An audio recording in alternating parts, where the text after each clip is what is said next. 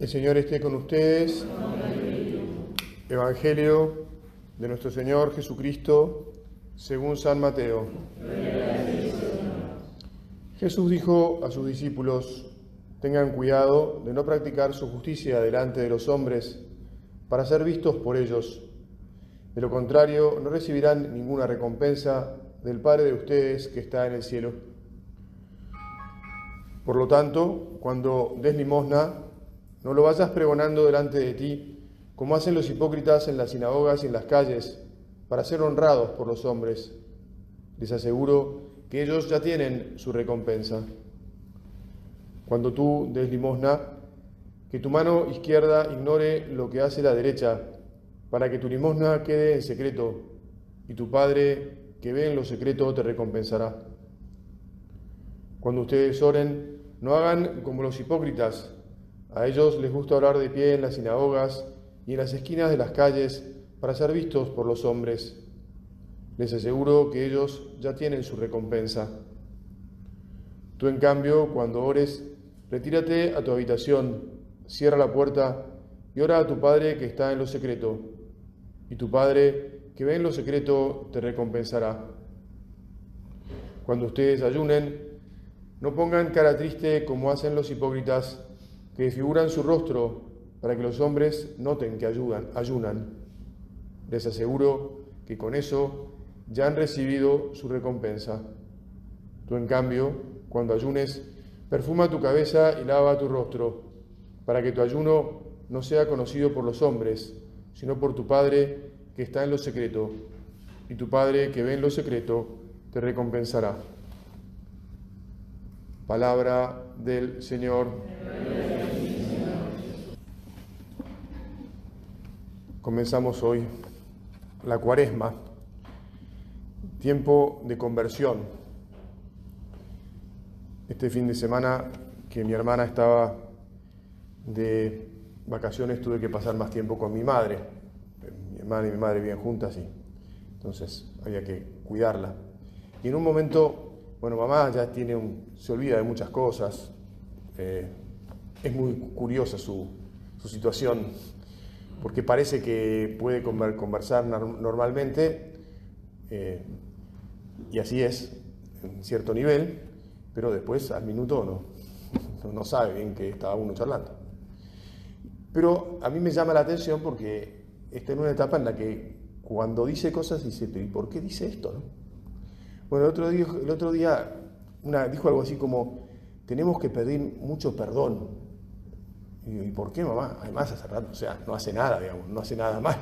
es muy difícil que haga algo malo. Y me dice, porque nos portamos mal. ¿En serio, mamá, que nos portamos mal? Sí, sí, nos portamos mal, siempre nos estamos portando mal. Bueno, no lo discutí, digamos, pero me quedé pensando al respecto. ¿Cómo es que tal vez Dios eh, me hablaba a mí, no sé si a ustedes, este, a través de, de esta situación? Y en realidad, cuando uno entrepasa la Sagrada Escritura y la revelación divina, y cuando mira con un poco más de agudeza nuestras vidas, efectivamente nos damos cuenta que delante de Dios, que es todo y sola y únicamente bondad, pues no estamos en ese nivel, no, no somos tan buenos como Dios. Y tenemos que convertirnos siempre hacia Él, tenemos que reconocer que aunque queremos portarnos bien y de hecho, y con su gracia, bastante bien, podemos imaginar que nos portamos, siempre hay una parte en la que tenemos que seguir portándonos mejor. Tenemos que tratar de decirle, Señor, pone más amor en mi corazón. Señor, que, que yo me olvide más de mí mismo, que, que busque más entregarme a, a los demás.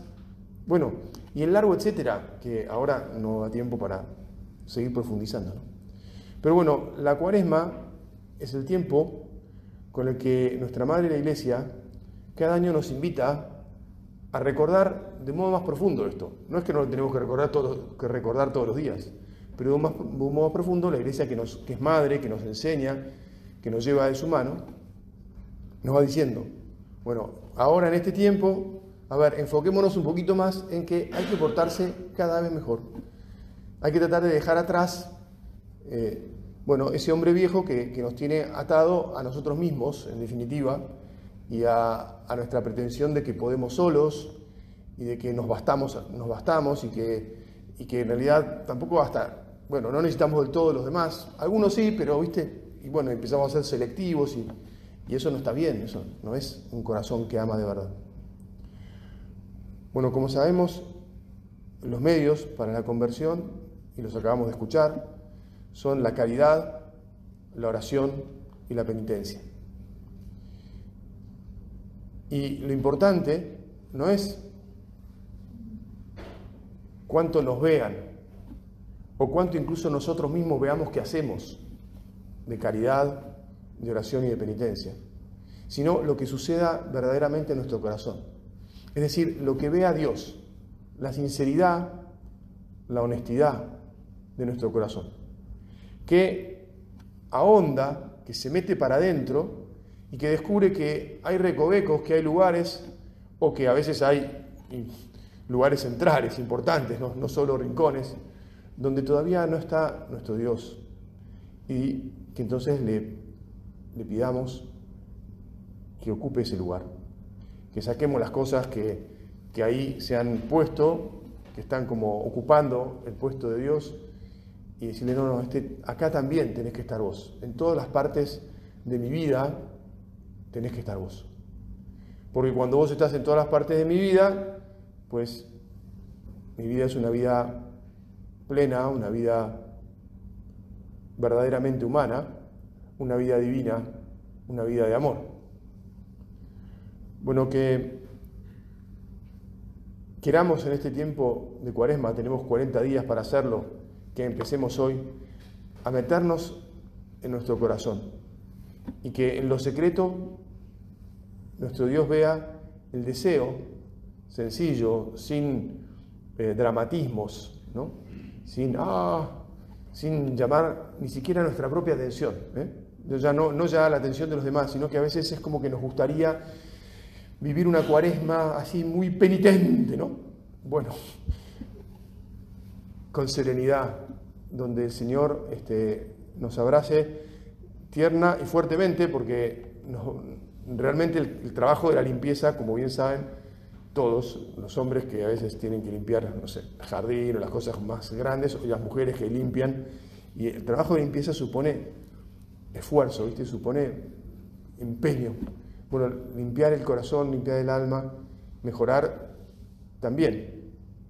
Que confiemos que el Señor está con nosotros, eh, ayudándonos, sosteniéndonos para que cada vez estemos más en condiciones de amar, sacando, insisto, lo, que en nuestra vida sobra eh, y poniendo o dejando que Él se ponga ahí y sea el que prime en nuestra existencia. Que, como siempre, hagamos este trabajo de la mano de nuestra Madre del Cielo, la Virgen, que seguramente nos va a guiar para que tengamos una sonrisa, ¿eh? que nadie se dé cuenta, eh, porque sabemos hacerlo con, con la fe y con la alegría propia de los que nos sabemos hijos de Dios.